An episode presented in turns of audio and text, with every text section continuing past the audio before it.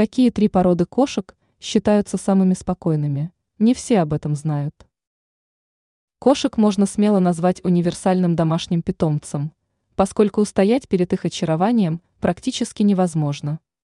Однако активные животные подходят далеко не всем. Если любимица хочет постоянно играть, бегать и прыгать, то ей нужен такой же энергичный хозяин. Если же вы предпочитаете пассивный отдых, то вам стоит выбирать соответствующих животных. Какие породы кошек являются наиболее спокойными? Британская короткошерстная. Эксперты отмечают, что данная разновидность кошек является одной из наиболее востребованных в мире. Это обусловлено в первую очередь их красотой. Однако не только внешне эти животные привлекательны.